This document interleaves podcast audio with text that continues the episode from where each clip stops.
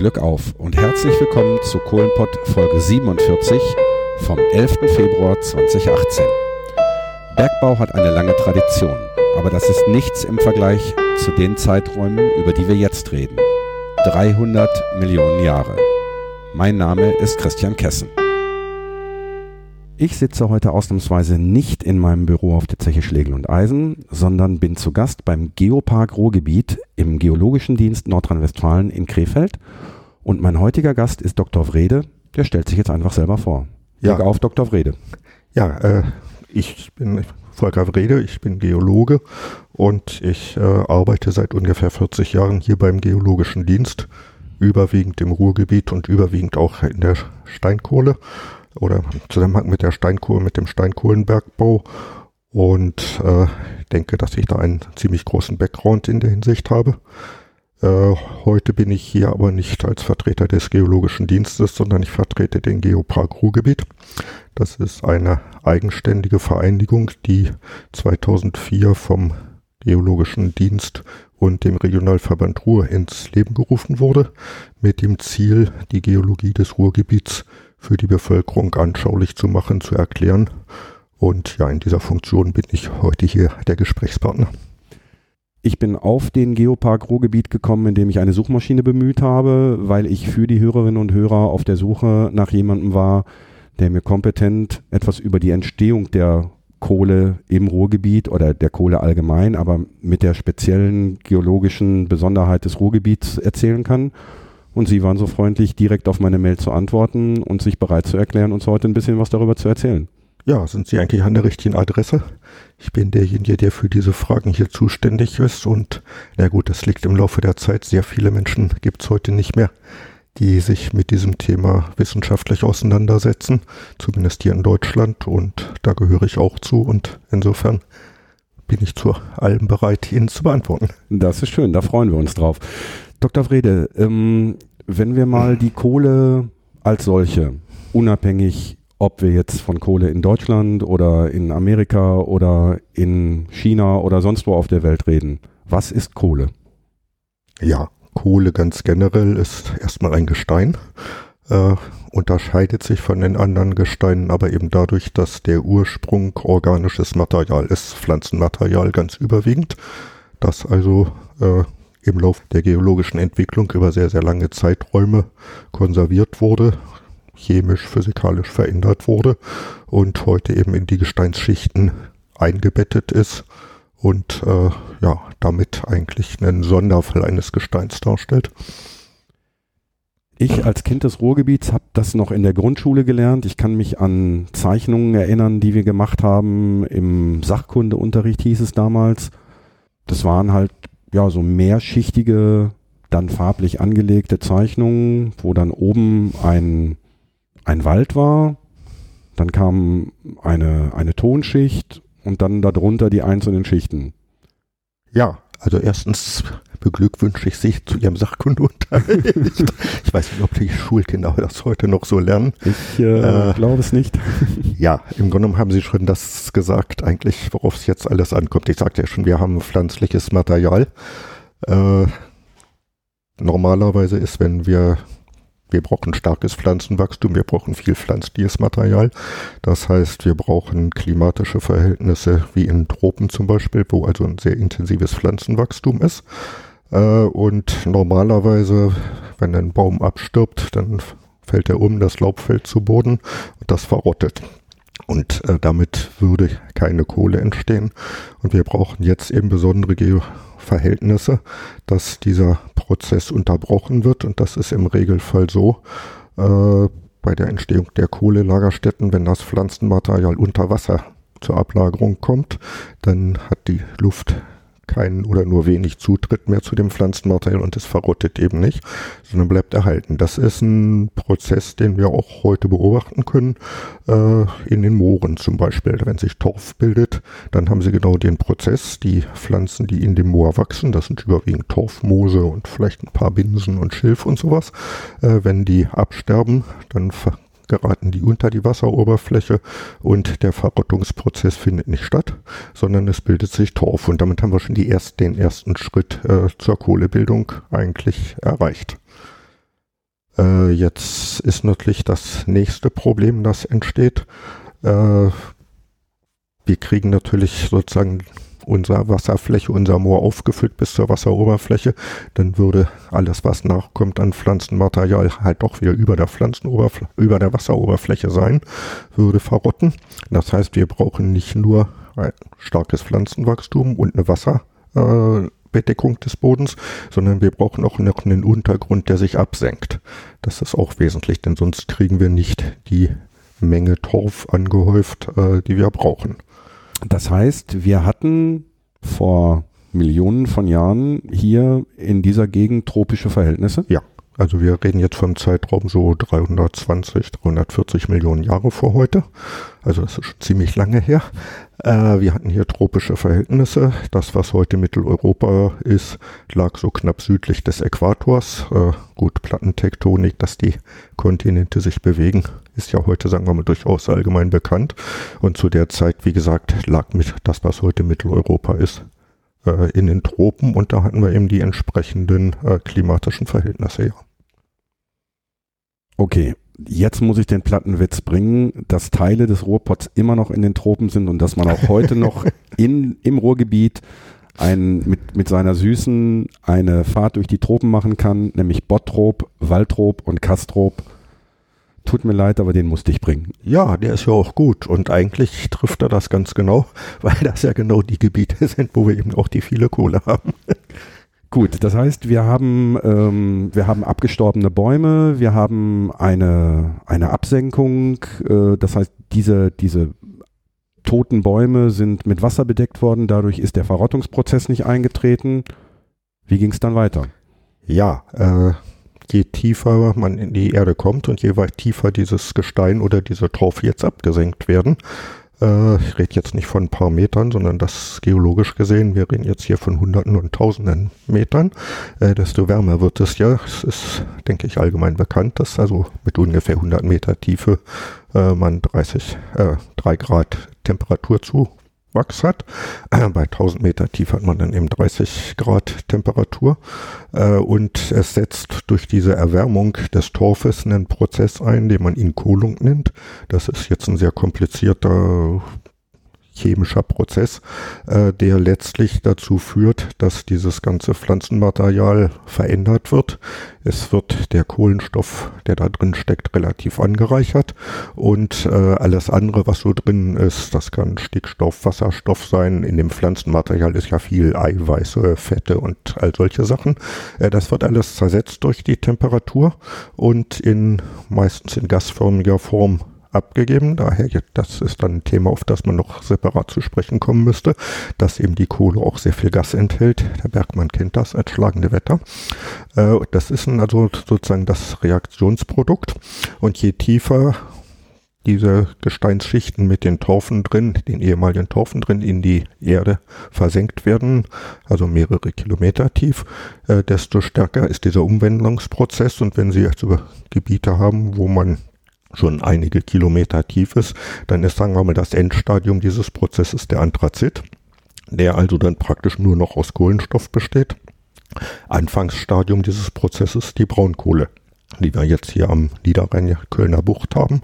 Die ist, da ist die Inkohlung nicht weit genug fortgeschritten, um Steinkohle zu erzeugen. Aber das ist sozusagen die Zwischenstufe zwischen dem Torf und der Steinkohle.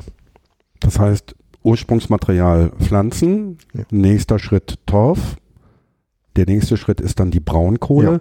Sie haben gerade von äh, mehreren hundert Metern gesprochen, aber wenn ich mir jetzt hier äh, den, die äh, Braunkohletagebauer anschaue, da liegt die Kohle, die Braunkohle äh, in, einer, in einer Tiefe von vielleicht 50, 60, 70 Metern. Na, die liegt schon tiefer. Zu einem, ja, äh, sagen wir mal so, die lag schon mal tiefer und ist äh, auch schon wieder durch Gebirgsbewegungen nach oben gekommen. Äh, wir haben in den tiefen Tagebauen, also wenn sie in Garzweiler oder Hambach sind, dann haben sie ja auch äh, mehrere hundert Meter Überdeckung. Äh, und das reicht also, um den Schritt Torf-Braunkohle zu machen. Da reichen eben einige hundert Meter Überdeckung.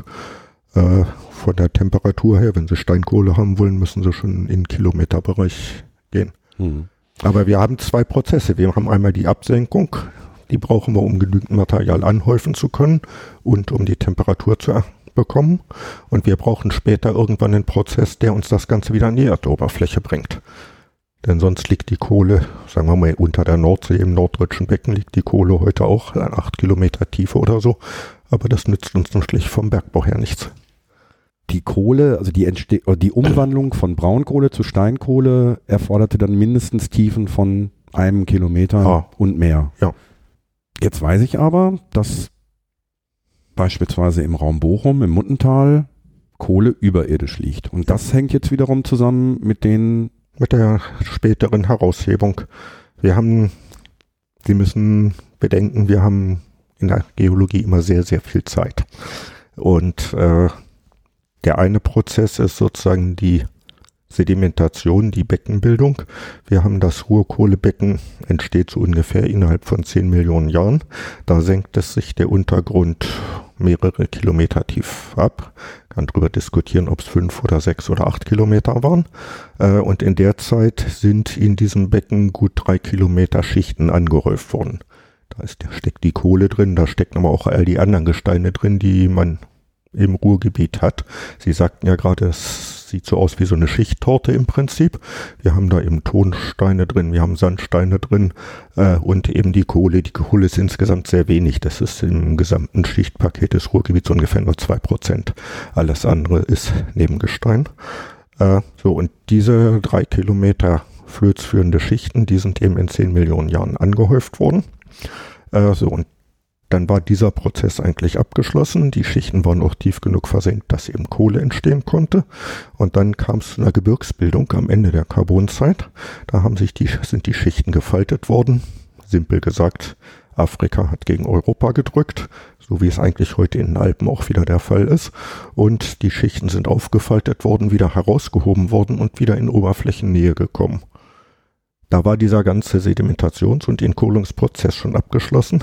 Das wissen wir daraus, weil wir Gerölle aus diesem, das nennen wir das varistische Gebirge, dieses Gebirge, das damals entstanden ist. Und wir kennen Gerölle aus diesem varistischen Gebirge, da ist die Kohle schon Kohle gewesen.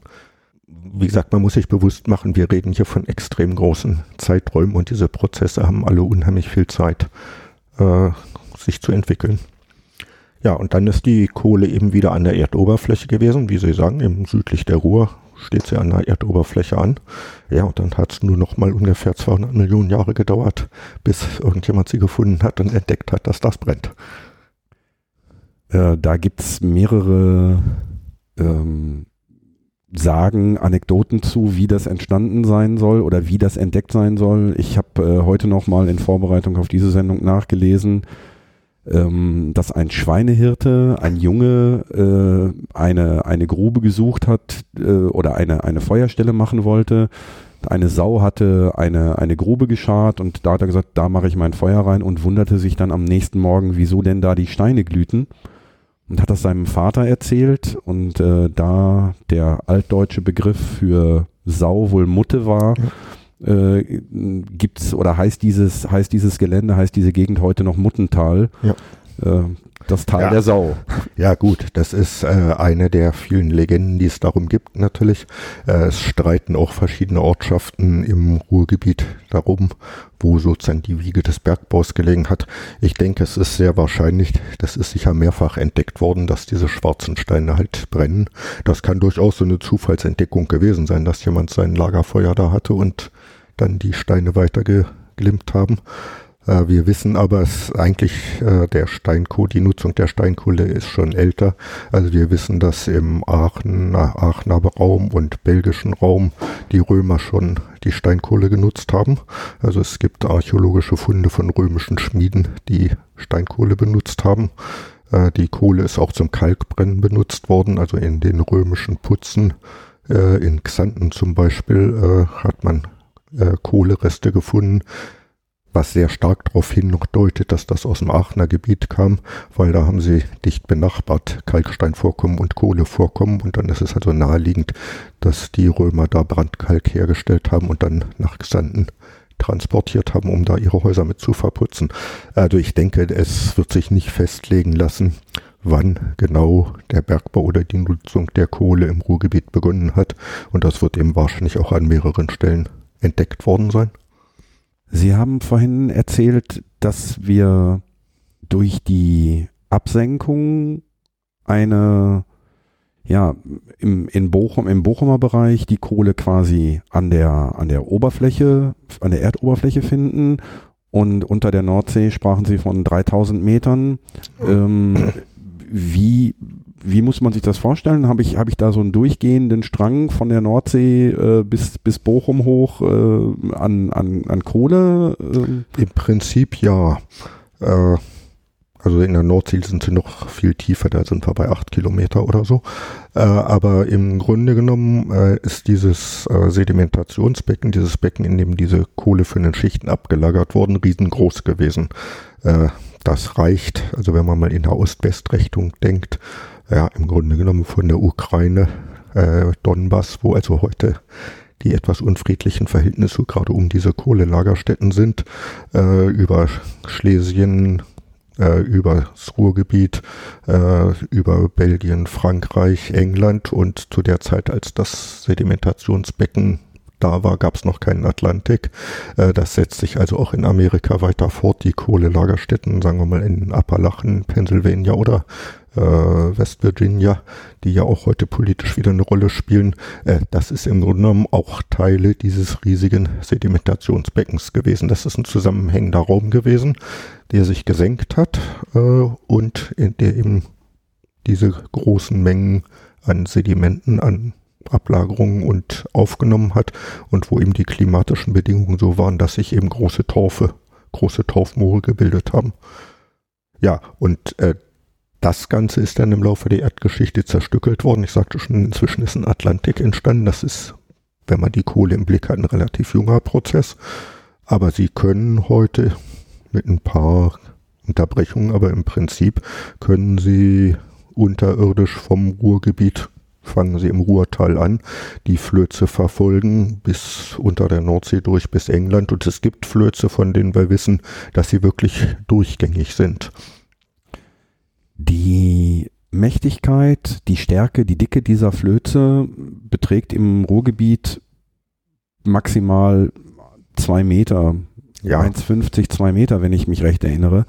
Ähm, ich habe gelesen, dass beispielsweise in Amerika, in Nordamerika, ähm, Flözmächtigkeiten von, von 10, 20, 30 Metern keine Seltenheit sind, die dann auch sogar im Tagebau abgebaut werden. Wie, wie lässt sich das erklären? Naja, das ist eine Frage der Bedingungen dieser Moore.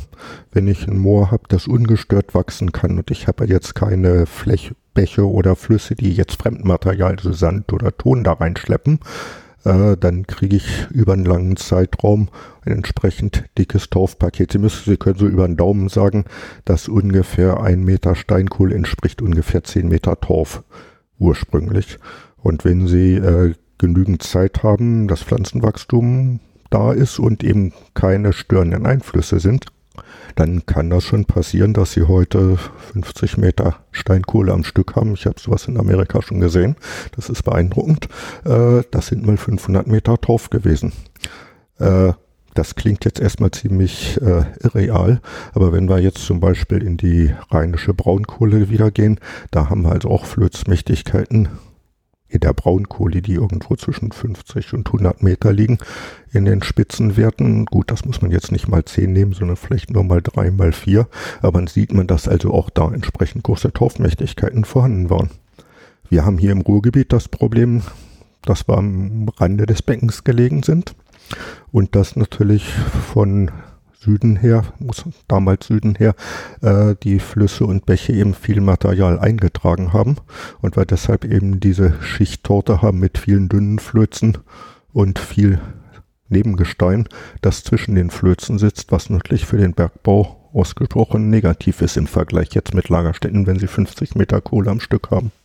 Es gab eine, eine weitere große Bergbauregion in, in Deutschland, das Saarland ähm, sind da die geologischen Verhältnisse ähnlich gewesen wie im Ruhrgebiet, also auch mit diesen, mit dieser schrägen Ablagerung. War das auch noch Rand, weil wenn Sie von, von zusammenhängenden Kontinenten reden, dann ist natürlich ähm, die Entfernung Ruhrgebiet Saarland auch nicht, auch nicht ist, groß in diesen Maßstäben. Also sagen wir mal, die Ablagerungsbedingungen sind natürlich in gewissem Maße vergleichbar. Wir brauchen eben auch Absenkung, Torfwachstum und so weiter. Äh, die Situation ist aber insofern anders. Äh, das Ruhrgebiet Aachen und wie gesagt Nordsee, England und so weiter, das ist äh, praktisch das große Vorland eines Gebirges gewesen, das im Süden gelegen hat. Und äh, das Saarland, und dann müsste man jetzt äh, die sächsischen Steinkohlenreviere bei Zwickau zum Beispiel mit dazu nehmen oder bei Dresden. Das sind Becken gewesen, die innerhalb dieses Gebirges gelegen sind. Das sind isolierte Becken gewesen. Äh, vielleicht vergleichbar, wenn Sie heute in, um, nach Amerika gucken, in die Rocky Mountains. Das ist klimatisch jetzt ganz anders, aber da, wo der große Salzsee in Utah liegt, da haben sie so eine Struktur. Da sind sie nämlich in einem großen Gebirge drin und sie haben in einem Gebirge so ein, ja, mein Fachbegriff ist ein intramontanes Becken, also ein Becken im innerhalb der Berge, das sich absenkt Jetzt ist da ein trocken heißes Klima, weshalb sich der Salzsee bildet. Wenn Sie dasselbe jetzt in tropischen Verhältnissen hätten, würde sich da Steinkohlenlagerstätte bilden, ja. Mhm. Und dadurch, dass das innerhalb dieses Berges liegt oder innerhalb dieses Gebirges liegt, gibt es dann diese Verwerfungen nicht. Doch, natürlich. Äh, das ist ja auch gefaltet worden. Äh, die Gebirgsbildung ist ja nicht abgeschlossen gewesen, sondern das ist auch nachträglich noch gefaltet worden und dann auch noch zerstückelt worden durch Brüche und so weiter. Wir haben da eben auch wieder sehr, sehr viel Zeit, in der die Geologie mit so einer Steinkohlenlagerstätte leider ziemlich viel Negatives machen kann. Eigentlich sind die Verhältnisse zum Abbau der Kohle, zur Gewinnung der Kohle im Ruhrgebiet gar nicht so gut. Habe ich das richtig? Äh, äh interpretiere ich das richtig? Wenn Sie das im Weltmaßstab sehen, sind sie ausgesprochen schlecht. Das ist auch letztlich der Grund, weshalb eben der Bergbau eingestellt wird, weil er eben im Weltmaßstab nicht wirklich konkurrenzfähig ist. Wenn Sie äh, eben in den USA, äh, wie gesagt, ich habe sowas mal gesehen, eine Tagebaulagerstätte haben, da haben sie 50 Meter Deckgebirge, dann nehmen sie einen Bagger und schaufeln das Deckgebirge weg und dann haben sie 50 Meter Kohle am Stück, da haben sie einen zweiten Bagger und schaufeln die Kohle aufs Förderband und das geht ins Kraftwerk.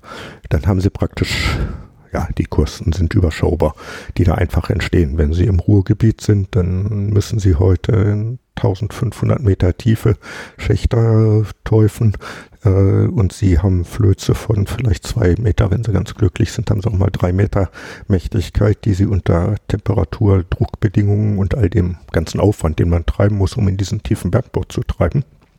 Sie haben eine völlig andere Kostensituation. Und damit ist das nicht im Weltmarkt äh, ist die Ruhrkohle nicht konkurrenzfähig. Ja, einer der Gründe, warum wir hier sitzen und warum äh, ich für die Hörerinnen und Hörer diesen Podcast produziere. ähm, ja, ähm, ich habe unter anderem im Bergbaumuseum in Bochum, was ich schon in der letzten Folge empfohlen habe und da auch entsprechende Rückmeldungen bekommen habe, äh, Fossilien gesehen, Ammoniten und solche Sachen. Ähm, das heißt, es waren nicht nur Bäume, die dort in die Moore gefallen sind und dann zu Kohle wurden, sondern logischerweise auch Lebewesen. Was findet man alles so in der Kohle? Ja, in der Kohle selber finden Sie gar nicht so sehr viel, weil die Kohle ja eben diese Moorbedingungen hatte, wo sie dann eben durch den Entkohlungsprozess aus dem Pflanzenmaterial eben Kohle wurde. Da sind die Strukturen äh, der Pflanzen weitestgehend zerstört. Da finden Sie nicht mehr viel. Nein, aber das, was das Problem für den Bergbau darstellt, ist, dass eben sehr viel Material von Flüssen, vom Bächen in dieses große Becken eingetragen wurde, das eben zum Beispiel schlammig war, Tone waren äh, und in diesem Material oder äh, auch Sande äh, große Flüsse haben relativ hohe Strömungsgeschwindigkeit, da haben sie dann Sandablagerungen, aber in diesen Flüssen sind dann auch Treibholzstämme zum Beispiel drin, äh, die wir heute also auch wieder finden. Und die, die, schönen Fossilien, die finden sie eigentlich im Nebengestein, die finden sie gar nicht in der Kohle. Ja, und da finden sie eigentlich alles das, was äh, in dieser Gegend äh, letztlich gelebt hat. Das fängt also bei den Farnen an, bei dem Laub der Bäume. Sie finden vor allem in den Sandsteinen eben auch ganze Treibholzstämme. Also es gibt bei Essen-Kettwig einen sehr schönen Aufschluss. Da liegt ein vier Meter langer Baumstamm am Stück noch äh, herum. Und äh, wir finden aber auch andere Sachen. Äh, es hat natürlich in diesen großen Mooren auch Tümpel gegeben, Seen gegeben, sowas, ja, wie Lagunen, da haben dann Muscheln drin gelebt, Schnecken drin gelebt, auch das finden wir. Es hat auch äh, Landtiere gegeben, Wirbeltiere, die, die haben wir jetzt allerdings ein Problem mit, weil diese dieses, diese Umgebung, in der diese ganzen Schichten abgelagert wurden, sind durch diese Torfe chemisch gesehen sauer gewesen. Also bei dieser Torfbildung entstehen Huminsäuren und diese Säuren haben das, haben die Eigenschaft, dass sie Knochenreste auflösen. Das heißt, äh, Skelette von Landwirbeltieren, von Fischen zum Beispiel, die finden wir nicht, weil die Knochen aufgelöst sind. Was wir aber finden, sind von Fischen zum Beispiel der Schuppen, die überstehen das. Äh, also Fischschuppen ist gar nicht so selten. Äh, und bei den Landwirbeltieren, das ist nun extrem selten, aber ich erwähne es deshalb, weil wir jetzt gerade vor wenigen Jahren eigentlich so einen Fund hatten. Äh, man findet Fußabdrücke. Äh, und wir haben, es war eine Familie aus Dortmund, die hat im Süden von Bochum ja, sich ein bisschen für Geologie interessiert sind, so einen kleinen Steinbruch, haben was gesehen und äh, ja, dann haben sie uns hier eine E-Mail nach Krefeld geschickt mit einem Foto. Äh, wir haben da was gesehen, das sieht so aus wie Fußabdrücke eines einer großen Echse. Kennen Sie bestimmt. War ein Foto bei. Kannten wir natürlich nicht. Äh, haben dann erstmal einen Spezialisten gesucht, äh, der sich mit sowas auskennt. Der war lebt in der Pfalz in einem oder arbeitet in der Pfalz in einem Museum. Dem haben wir das geschickt, weil wir uns also auch unsicher waren, das zu interpretieren. Und dann hat er die E-Mail gekriegt und weiß nicht, zwei Stunden später kam eine E-Mail, das ist sensationell, kann ich mir das am Freitag angucken kommen. Muss dazu wissen, es gibt also im ganzen Ruhrgebiet drei oder vier Funde von solchen Tierpferden.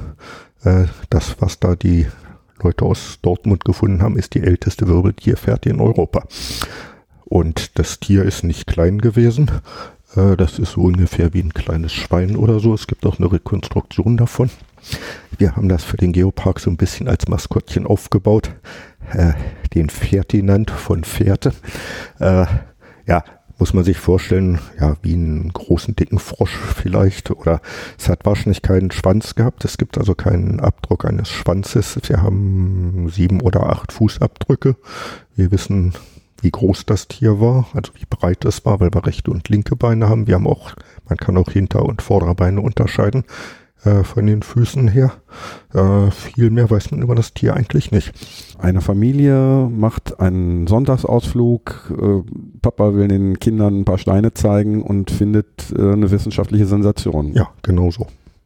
Ich hoffe, dass die Familie clever genug war, da nicht mit dem Hammer dran zu gehen, aber sonst, sonst wäre dieses Bild nicht bei Ihnen gelandet. Ja, ja, also, nein, die haben sich also sehr vernünftig, sehr, sehr positiv verhalten. Äh, die haben also, wie gesagt, Foto gemacht, haben uns das geschickt und äh, ja, und dann kam sozusagen die wissenschaftliche Aktivität ins Rollen. Die Fährte ist jetzt noch an dem Fundort Nein, oder die ist die gesichert worden? Die ist gesichert worden. Äh, die liegt im Moment bei der Ruhr-Uni in Bochum. Äh, die soll im Bergbaumuseum in Bochum ausgestellt werden. Die bauen ja gerade um und äh, da ist also ein Platz für vorgesehen.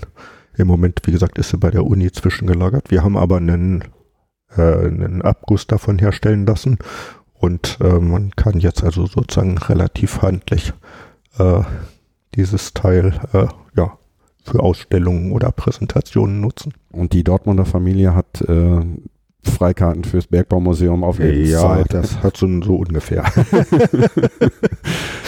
ja. Der Geopark, Geopark Ruhrgebiet. Was machen Sie noch alles? Außer Interviews zu geben. ja, das ist ein gar nicht unwesentlicher Teil von dem, was wir machen. Vielleicht zum Hintergrund der Geoparks. Äh, das geht auf eine Initiative eigentlich der UNESCO zurück. Ich glaube, im Jahr 2001, als diese große Umweltkonferenz in Rio de Janeiro war, äh, tauchte die Idee auf, man solle also Institutionen schaffen, die der Bevölkerung Landschaft erklären. Das ist eigentlich der Kerngedanke. Und äh, das ist dann in Deutschland umgesetzt worden, damals vom Bundesministerium für Forschung und Wissenschaft. Äh, es gibt da, Deutschland ist alles bürokratisch, aber äh, es gibt da also so Richtlinien zur Zertifizierung nationaler Geoparks. Das heißt, es können sich Regionen um diesen Titel nationaler Geopark bewerben. Die müssen bestimmte Bedingungen erfüllen.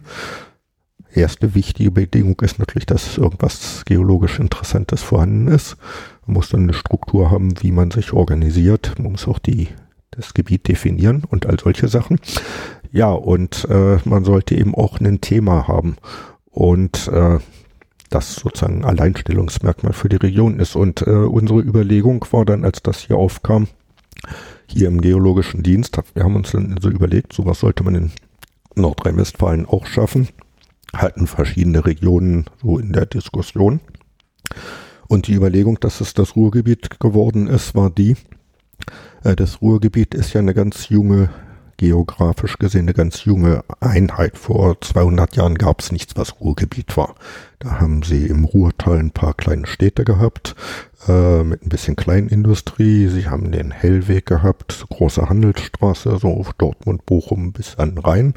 Äh, nördlich da, davon. Wo heute die A40 langläuft. Genau, die A40, die folgt immer noch dieser alten Handelsroute, ja. Äh, und nördlich davon war eigentlich gar nichts. Da war ein bisschen Landwirtschaft und es gab Gegenden, die waren, ja, eigentlich muss man sagen, Ödland. Es gibt also einen sehr schönen, das erzähle ich mal so als Anekdote, das ist schon fast 100 Jahre später, als in die Eisenbahn gebaut wurde, die so durchs nördliche Ruhrgebiet führt von Duisburg nach Minden. Da wurde ein Bahnhof Oberhosen geplant. Und äh, da gab es einen, ja heute würde man sagen, einen Leserbrief in einer Zeitung, wo sich einer drüber mokierte, dass man in einer Gegend, die so öde ist, dass sich nicht einmal Hase und Fuchs gute Nacht sagen, äh, man einen Bahnhof plante. Das erschien völlig absurd. Das waren Heidegegenden, ein bisschen Wald, das war völliges Ödland. Äh, und das jetzt einfach 150 Jahre später, das ein ja, europäische Metropolregion ist, das ist also eine ganz schnelle Entwicklung. So, und diese schnelle Entwicklung, die hängt einzig und alleine mit den Bodenschätzen zusammen. Klar, eine Bodenschätze ist die Steinkohle, ist klar, die war der Bergbau, der war sozusagen jetzt der, der Nukleus für das Ganze. Äh, wir haben aber im Ruhrgebiet auch noch ganz andere wichtige Sachen. Wenn ich innerhalb von 50 Jahren drei Millionen Menschen Häuser bauen will, dann brauche ich Baumaterial. Wir haben im Ruhrgebiet sehr viel Ton, wir haben Kalksteinvorkommen. Das heißt, wir haben das Baumaterial an Ort und Stelle. Wir haben hinreichend äh, im Ruhrgebiet selbst in der Umgebung äh, Wasser. Trinkwasser ist ein wesentliches Problem, wenn Sie in der Metropolregion versorgen wollen. Wir haben dann, was äh, man erst nachträglich entdeckt hat, Eisenerzvorkommen. Ist eine prima Sache. Es hat Zechen gegeben, die haben auf ein und derselben Zeche Steinkohle und Eisenerz gefördert. Ja, besser kann man es gar nicht haben, um ein Hüttenwerk und ein Stahlwerk zu bauen, wenn ich beide Rohstoffe an ein und derselben Stelle habe. Wir haben Buntmetallerze, also Blei-Zinkerze im Ruhrgebiet gehabt. Wir haben zahlreiche Rohstoffe und diese ganze Entwicklung des Ruhrgebiets basiert einzig und allein auf der Nutzung der Rohstoffe. Naja, und die Rohstoffe wiederum sind abhängig von der Geologie, von den geologischen Voraussetzungen. Und es gibt wahrscheinlich, zumindest in Europa, keine Region, wo sich das so gut darstellen lässt, wie sehr der Mensch eigentlich von den natürlichen Rohstoffen und damit letztlich von den geologischen Bedingungen abhängig ist, wie im Ruhrgebiet. Ja, aber nur diese Abhängigkeit führt jetzt in der heutigen Zeit natürlich dazu, äh, dass, dass das Ruhrgebiet halt diese Probleme des Strukturwandels natürlich auch mitbekommt, weil nicht rechtzeitig andere, andere Infra Infrastruktur aufgebaut wurde. Auch das würde ich nicht so negativ sehen. Äh, natürlich ist das ein Problem, wenn jetzt die Kernindustrie, sprich Steinkohle und zum Teil eben auch die, die Montanindustrie, also die Eisenindustrie wegbrechen. Natürlich ist das ein Problem, aber ich denke, der Strukturwandel im Ruhrgebiet ist ja eine Sache, die nicht erst heute oder im Jahr 2018 stattfindet. Es findet ja eigentlich schon seit der Kohlenkrise Ende der 50er Jahre statt. Und wenn ich das Ruhrgebiet heute vergleiche mit anderen Regionen, die ähnliche Bedingungen hatten, also gehen Sie mal nach Belgien in die Wallonie, äh, dann wissen Sie, was eine Geisterstadt ist. Da gibt es also wirklich Gegenden, die sich nicht weiterentwickelt haben. Das Ruhrgebiet, und da spielen auch wieder die Rohstoffe durchaus eine, eine Rolle, nicht mehr so die entscheidende, aber das, diese äh, Vielseitigkeit der Rohstoffe im Ruhrgebiet, äh, die hat dazu geführt, dass eben auch die Wirtschaft nicht so rein Monokultur äh, äh, Stahl, Kohle und Stahl war, sondern es ist eigentlich immer schon Chemieindustrie. Zum Beispiel denken Sie an den Chempark in, in Marl oder da sind also schon andere Industrien, die auch wieder rohstoffbasiert sind, aktiv. Und deshalb denke ich, ist der Strukturwandel im Ruhrgebiet wesentlich besser mm, ja, am Laufen. Zu Ende ist er noch nicht, aber wesentlich besser auf dem Weg, als er eben in manch anderen Regionen sind, die nach dem Eingang des Kohlebergbaus dann verelenden. Wie gesagt, Wallonie oder in England gibt es auch so Gegenden, die das nicht geschafft haben, so gut wie es das Ruhrgebiet geschafft hat. Und man darf einen Punkt nicht übersehen, Rohstoffindustrie ist im Ruhrgebiet immer noch ein großes Thema. Wir haben zum Beispiel die ganze Sand- und Kiesindustrie am Niederrhein die also auch ein Politikum ist, natürlich in so einem dichten Ballungsgebiet äh, Kiesgruben zu betreiben, stößt zwangsläufig auf Konflikte, aber das ist das mit das größte Gebiet äh, in Deutschland für Sand- und Kiesproduktion. Sand und Kies brauchen wir für Beton und Baustoffe und solche Sachen. Äh, gut, gibt auch dann Spezialsand, eine Glasindustrie und solche Sachen. Also da gibt's auch sehr hochwertige Produkte. Wir haben Kalksteinbrüche noch im Ruhrgebiet, wir haben Dolomitvorkommen im Ruhrgebiet, wir haben Schottervorgewinnung im Ruhrgebiet. Das sind alles Sachen, die durchaus noch vorkommen. Ist also jetzt nicht so, dass die Rohstoffindustrie zu Ende wäre. Ich habe während meines Studiums ähm, LKW gefahren. Ich habe Sand gefahren, ich habe Kies gefahren, Kerken, äh, Kerpen äh, vom, vom Niederrhein. Ich habe Schotter aus Hagen-Hohen-Limburg gefahren obwohl ich das Zeug transportiert habe, war mir das gar nicht bewusst, dass wir noch, na, na natürlich, wir, wir sitzen hier auf Bodenschätzen, aber dieses, dieses Bewusstsein war gar nicht da. Also wir haben vom Geopark aus auf der Zeche Nachtigall in Witten, äh, da haben wir so ein Informationszentrum eingerichtet in diesem Museum äh, und wir haben uns da also mal, ich hätte jetzt beinahe gesagt, den Spaß gemacht. Wir haben äh, mal alle Rohstoffe, die jemals im Ruhrgebiet gewonnen worden sind, von denen wir wissen, äh, mal zusammengestellt. Also wir sind auf 17 verschiedene gekommen und wir haben also da in diesem Museumsraum dann diese Rohstoffe stellen wir auch da. Das sind also Vitrinen, wo man dann den Rohstoff, so wie er in der Natur vorkommt, sieht. Und das war also von dem Designer von dem Museum eine super Idee. Diese Vitrinen sind drehbar und wenn man die dann also rumdreht, dann sieht man auf der anderen Seite die Produ Produkte, die daraus hergestellt worden sind. Und wir haben dann also auch uns ein bisschen bemüht, ja, ein bisschen Witz da reinzubringen. Äh, wenn Sie dann zum Beispiel Steinsalz sehen, Steinsalz ist auch ein Rohstoff, der im Ruhrgebiet gewonnen wird, in Bord bei Rheinberg. Äh, das ist auch ein Ruhrgebiet im Kreis Wesel. Ja, natürlich, Steinsalz sagt jeder, okay, klar, Speisesalz kennt jeder, äh, Auftausalz für den Winter, für die Straßen kennt auch jeder, aber dann haben wir da mal so eine gelbe Badezimmer-Quietsche-Ente dazugesetzt. Denkt nicht jeder dran, dass das was mit Salz zu tun hat. Salz ist ein ganz wichtiger Chemierohstoff und diese Quietscheente ist aus PVC, Polyvinylchlorid und in dem Chlorid steckt das Chlor von dem Steinsalz drin. Das ist ein Steinsalzprodukt. Äh, bei Kalksteinen haben wir also, klar, die normalen Sachen, die man braucht, also Baustoffe und sowas, äh, haben auch ein Paket Kaugummi dazugelegt. Denkt auch niemand dran, dass, also wenn Sie Kaugummi kein Kalksteinmehl reinmischen würden, wäre das eine ekelhaft klebrige Masse. Äh, da ist Kalksteinmehl drin. Zahnpasta ist auch so ein Produkt. Das ist natürlich jetzt keine Riesenmengen, logischerweise, aber die Bodenschätze, die Naturprodukte jetzt, also die ja, mineralischen oder geologischen Naturprodukte, die begegnen eigentlich ununterbrochen. Und zwar an Stellen, wo wir überhaupt nicht damit rechnen. Wie gesagt, ich glaube nicht, dass jemand, der Kaugummi kaut, sich vorstellt, dass da irgendwas mit Steinbruchindustrie dahinter steckt. Ich werde beim nächsten Mal mal, beim nächsten Kaugummi mal drauf achten, ob es zwischen den Zähnen knirscht. ähm, ja, wir haben über einige besondere Besonderheiten im, im Ruhrgebiet gesprochen. Äh, Sie haben jetzt gerade das Museum in im, Nacht, ist das, ja. im Nachtigallental. Ja, Zeche Nachtigall in Witten, ja. Ja.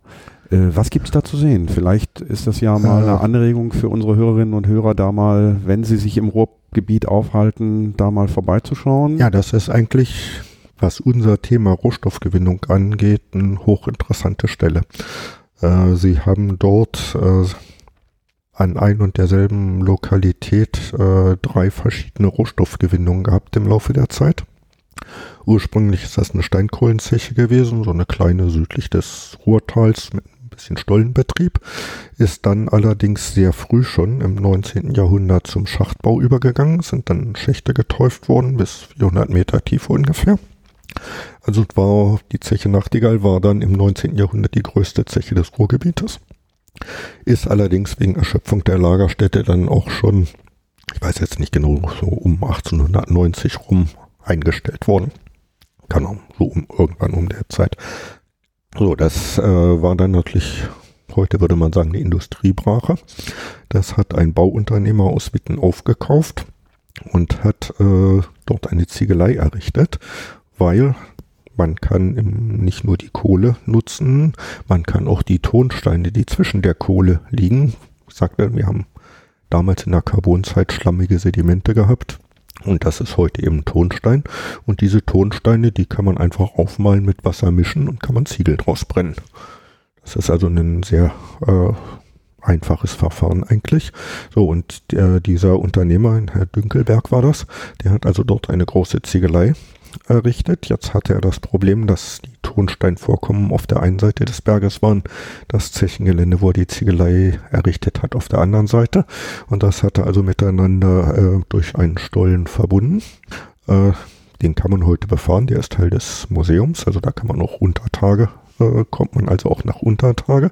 Ja, und bei der Gelegenheit ist er dann noch wieder auf einen Kohleflöz gestoßen und hat, das war dann Kleinbergbau, aber hat letztlich die Kohle für seine Ziegelei dort gewonnen. Das war dann in den 20er Jahren des vorigen Jahrhunderts.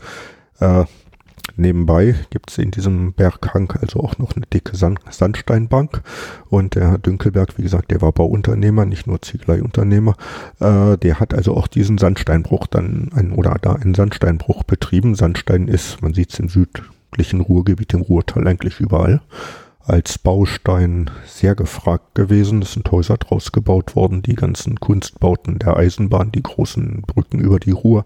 Das ist alles Sandstein aus dem Ruhrgebiet. Und in dem Gebiet der Zeche Nachtigall haben wir jetzt also praktisch auf einer Parzelle äh, authentisch Steinkohlenbergbau. Tongewinnung mit der Ziegelei, die Ziegeleiöfen stehen da heute noch, äh, und ein Sandsteinbruch, äh, wo also dann Sandstein als Werkstein gewonnen worden ist. Äh, das sind alles, was da zu sehen ist, authentische Objekte. Die alte Fördermaschine von der Zeche ist äh, noch vorhanden. Wie gesagt, man kann den Untertageteil, den Nachtigallstollen, den man dann im Rahmen von der Museumsführung äh, vorgeführt kriegt. Äh, und wenn sich hat also praktisch diese ganze Thematik der Rohstoffgewinnung an einer Stelle zusammengefasst und lokalisiert. Das ist sicher sehr sehenswert und ich glaube auch für Laien sehr gut verständlich aufbereitet. Da werde ich dann auf jeden Fall auch mal die entsprechenden Informationen auf der Webseite hinterlassen mit entsprechenden Links und Informationen dazu. Ich habe hier vor mir auf dem Tisch liegen jede Menge Informationsmaterial vom Geopark. Das äh, hat die Kollegin, helfen Sie mir gerade bei dem Namen? Frau Bartolowitsch. Frau Bartolowitsch mir, mir gerade hier hingelegt. Ähm, auch da werde ich nochmal durchblättern und die ein oder andere Information gerne auf der Webseite hinterlassen. Beim Betreten des Gebäudes habe ich etwas entdeckt. Und zwar wusste ich bisher nur von Vogel des Jahres oder Baum des Jahres. Es gibt auch ein Gestein des Jahres. Was war denn das Gestein des Jahres 2017? Äh, das war der Diabas. Das ist also ein Hartgestein, das zur Schottergewinnung hauptsächlich benutzt wird. Also Eisenbahnschotter ist zum Beispiel im Regelfall Diabas. Und das Gestein des Jahres 2018 wird die Steinkohle. Äh, da gibt es vom Bundesverband der deutschen Geowissenschaftler so einen Ausschuss, der das also jedes Jahr festlegt. Und aus Anlass jetzt der Stilllegung des Steinkohlenbergbaus ist für 2018 die Steinkohle zum Gestein des Jahres auserkoren worden. Da wird im April in Witten auf der Zeche Nachtigall, von der ich eben gesprochen habe, äh, eine entsprechende Veranstaltung stattfinden, wo das dann offiziell verkündet äh, und präsentiert wird. Das heißt, wir haben jetzt den Hörerinnen und Hörern eine Information gegeben, die offiziell erst im April 2018 öffentlich wird. Naja, sagen wir mal, die Wahl ist schon bekannt. Also wir haben jetzt kein Geheimnis ausgeplaudert, auch wenn das vielleicht für Sie jetzt besonders reizvoll wäre. Aber die offizielle Präsentation, äh, die findet also erst im April statt, ja. Ist Steinkohle sowas Besonderes, dass es diesen Titel Gestein des Jahres 2018 wirklich verdient? Oder ist der Grund eher darin zu suchen, dass dieses Jahr das Ende des Steinkohlenbergbaus einläutet? Naja, sagen wir mal, das ist der Anlass gewesen natürlich. Äh, Steinkohle als solche ist schon äh, ein, für den Menschen ein sehr, sehr wichtiges Gestein. Äh, Steinkohle ist als Energiequelle, als Chemierohstoff äh, für den Menschen, für die ganze industrielle Geschichte der Industrialisierung, sagen wir, der letzten 150, 200 Jahre, die basiert auf der Steinkohle weltweit also ganze industrielle Revolution, alles was danach entstanden ist, basiert auf der Nutzung der Steinkohle. Es gibt, glaube ich, Salz vielleicht noch vergleichbar. Äh, es gibt wenig Gesteine, die so einen massiven Impact auf die menschliche Kulturgeschichte gehabt haben wie die Kohle. Das heißt, wenn es diese Kohle nicht gegeben hätte, wenn also die Inkohlung nie stattgefunden hätte, wenn wir beim Torf, wenn es beim Torf geblieben wäre, würden wir heute nicht hier sitzen. Wir hätten keine Computer, wir hätten keine ja. Großindustrie. Ja, es wäre die ganze industrielle Re Revolution weggefallen. Es gibt ja, sagen wir mal, Gegenden auf der Welt, wo es keine oder wenig Kohle gibt. Ich will jetzt nicht sagen, dass das unmittelbar damit zusammenhängt, aber wenn Sie jetzt sagen wir mal, ist in Afrika hat es keine industrielle Revolution gegeben. Ich weiß nicht, ob es jetzt an dem Mangel der Kohlevorkommen liegt, aber äh, dieser, dieser große Entwicklungssprung, der da, sagen wir mal, zwischen 1750 und 1900 stattgefunden hat, äh, diesen Entwicklungssprung hätte es ohne die Kohle mit Sicherheit nicht gegeben. Wofür werden wir die Kohle in der Zukunft brauchen? Energieträger ist die eine Sache, das wird immer weniger. Man setzt auf erneuerbare Energien aus, aus vielfältigen Gründen. Umweltschutz, äh, Klimaschutz.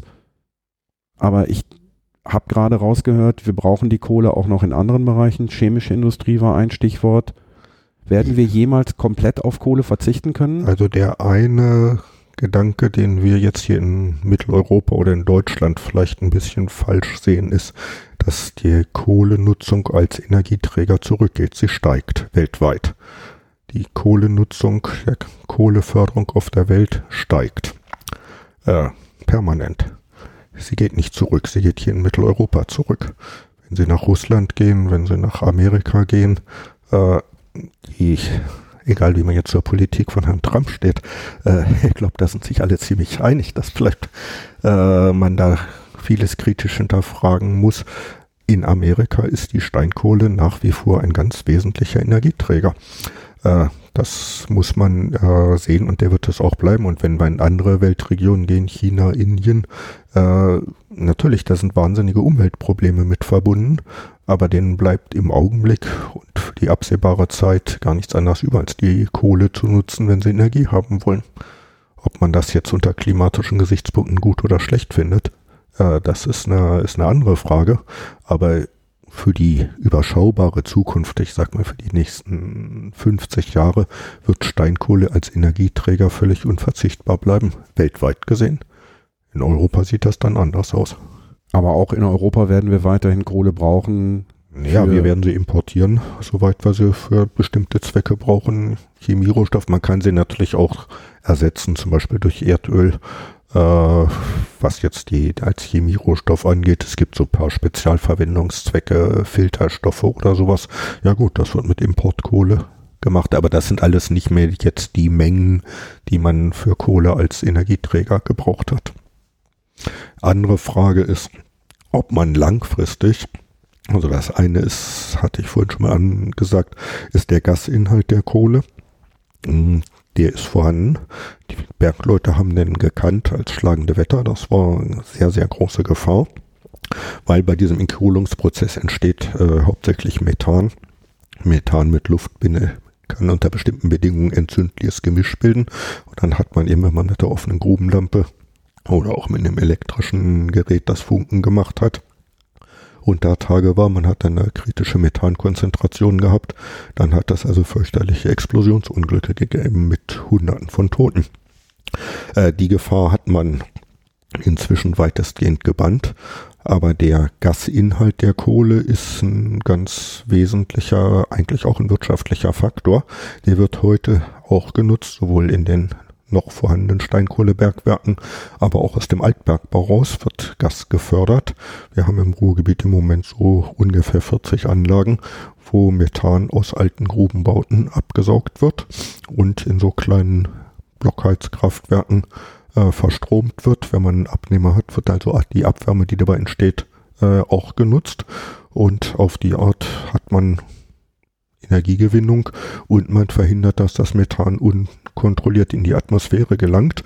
Methan ist als klimaschädliches äh, Gas ungefähr 20, 25 mal schädlicher als CO2 zum Beispiel.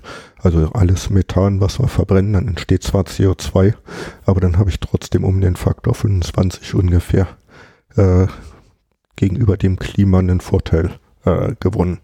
Deshalb wird diese Verstromung von dem Grubenmethan auch nach dem Erneuerbaren Energiengesetz gefördert zum Beispiel, weil das unter klimatischen Gesichtspunkten sinnvoll ist.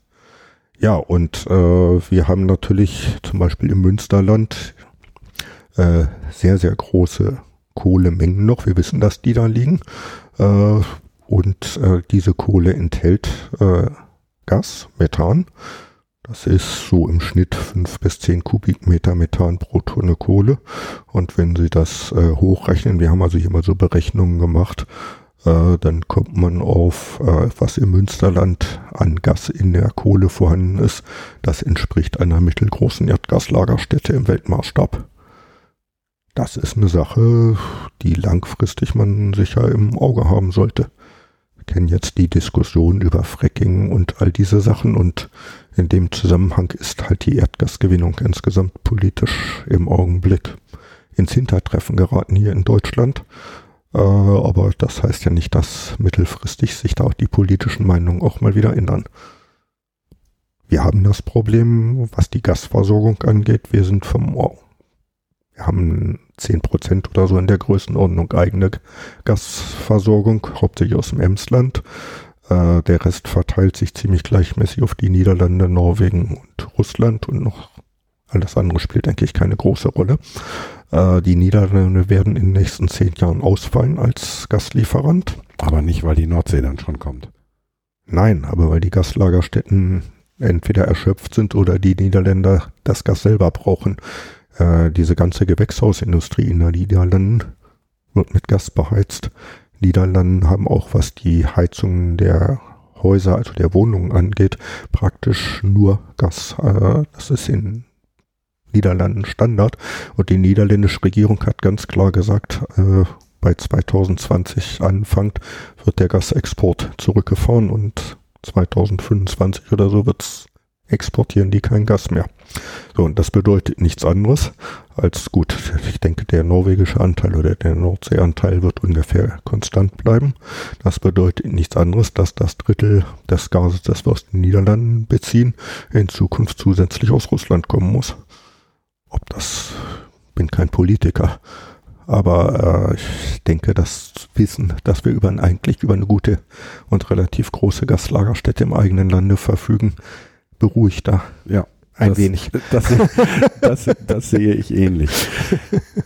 Ich muss nochmal auf den, auf den Anfang zurückkommen. Zwei, zwei Sachen habe ich im Kopf. Sie sagten einmal, es gibt durchaus Gegenden, wo euch auch in tiefen Lagen Flötsmächtigkeiten von mehreren Metern bis zu 50, 60 Metern habe.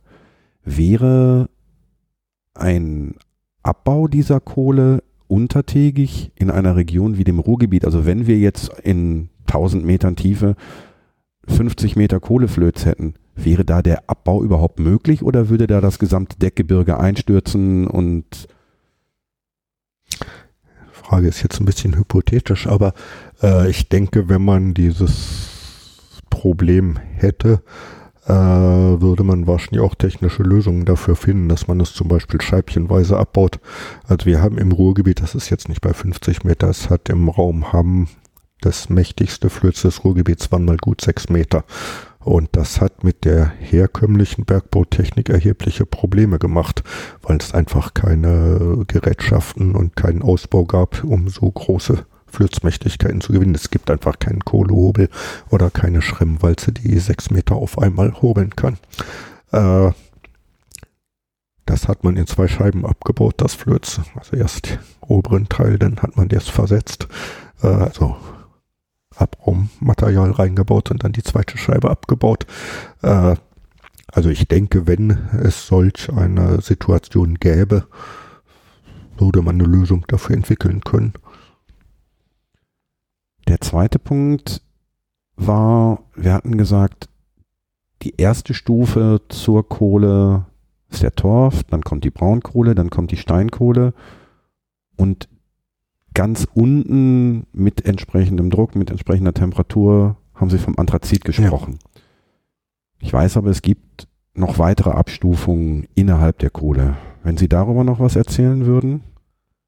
Ja, dieser Entkohlungsprozess, das ist also ein ziemlich komplizierter ja, chemischer Prozess, der also in erster Linie von der Wärme gesteuert wird. Druck spielt eigentlich gar nicht die Rolle.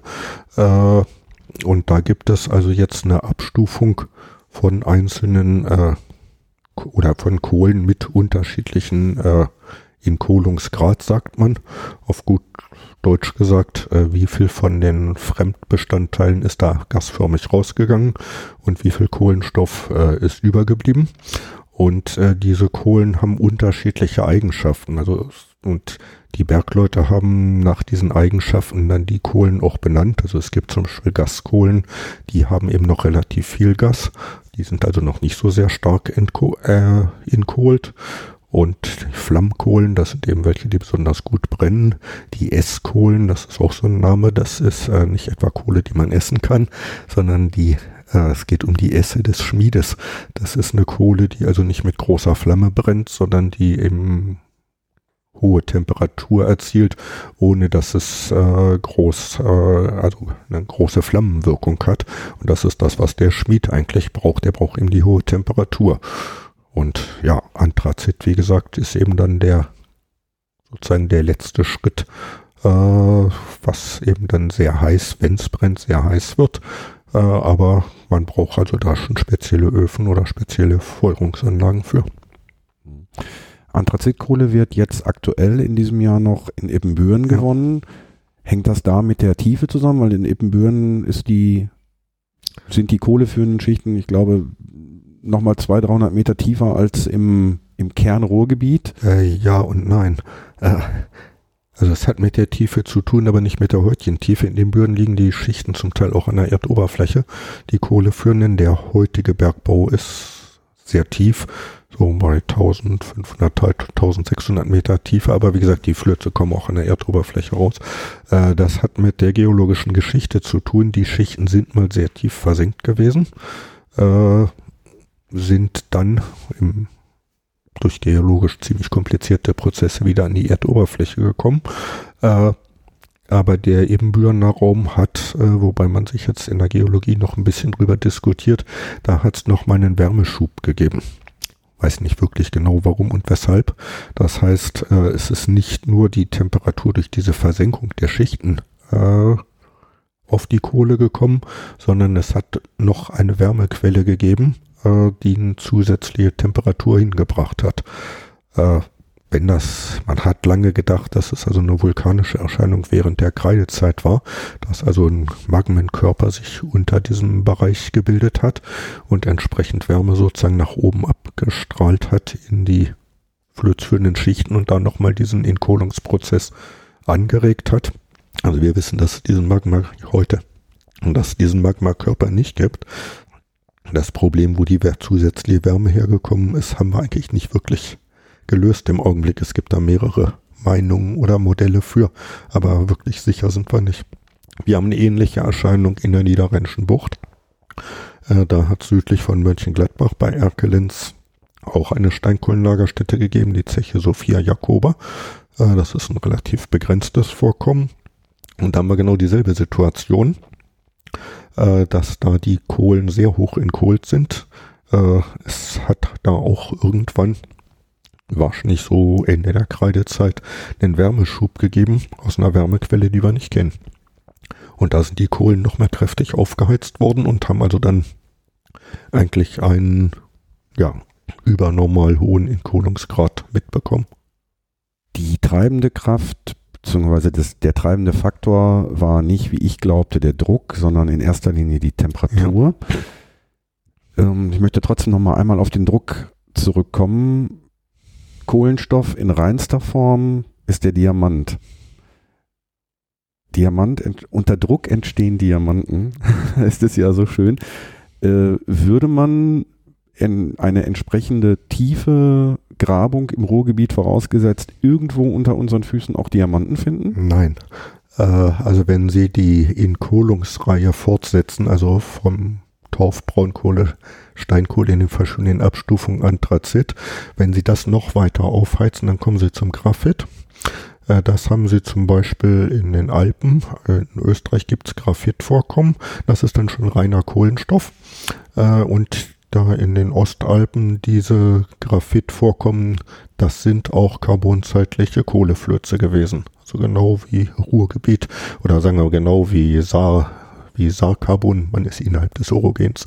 Äh, das heißt, das sind eigentlich Steinkohlelagerstätten gewesen, die jetzt bei der Alpenfaltung nochmal einen Temperaturschock drüber gekriegt haben und äh, zu Graphit umgewandelt wurden.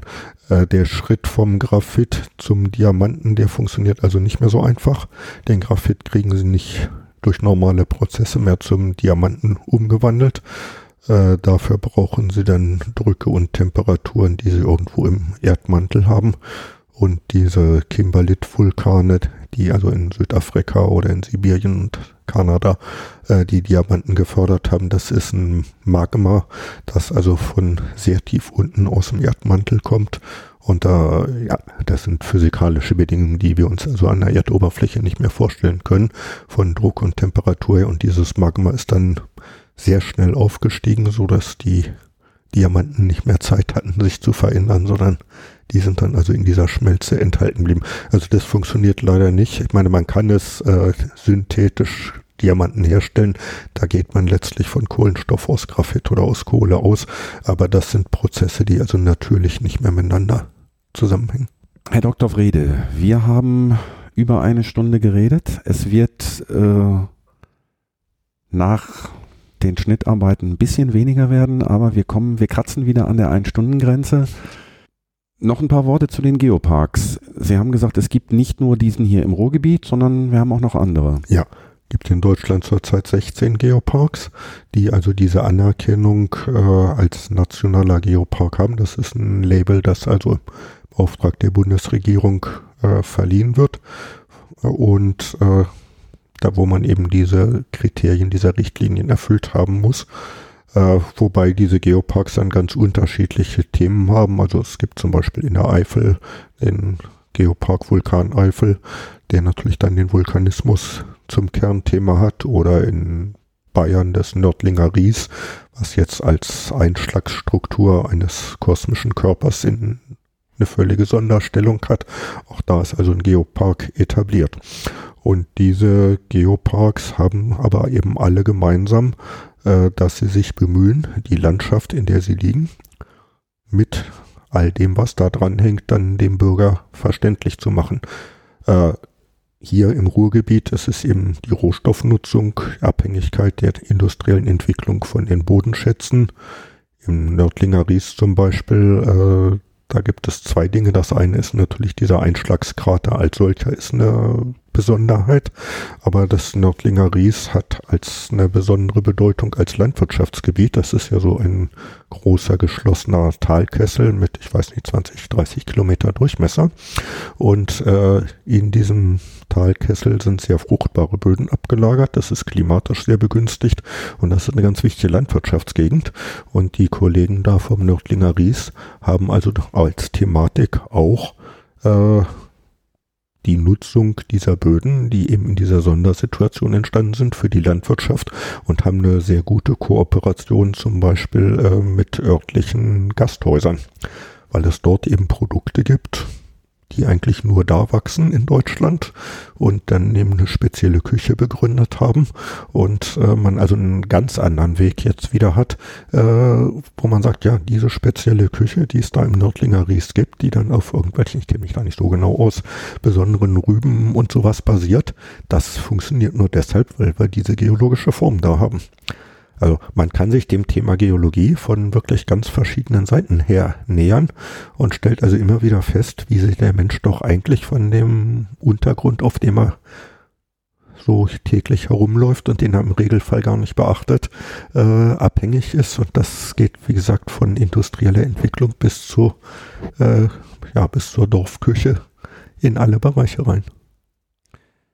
Mich haben Sie auf jeden Fall eingefangen mit ihren, mit ihren Erzählungen, mit ihren Geschichten.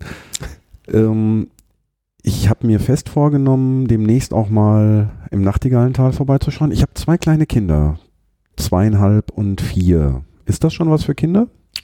Hm, ja, ich denke auch. Äh, die Frau Schüppel, die Sie eben gesehen haben, die hat gerade für Zeche Nachtigall so ein Kinderbuch gemacht äh, wo sie also dann sich bemüht hat, ja, die ist von Haus aus eigentlich Pädagogin, äh, wo sie sich also bemüht hat, die Geologie kindgerecht aufzubereiten. Können dann wir gleich noch, gleich, können Sie gleich noch einsammeln. Mal, werde ich gleich nochmal nachfragen.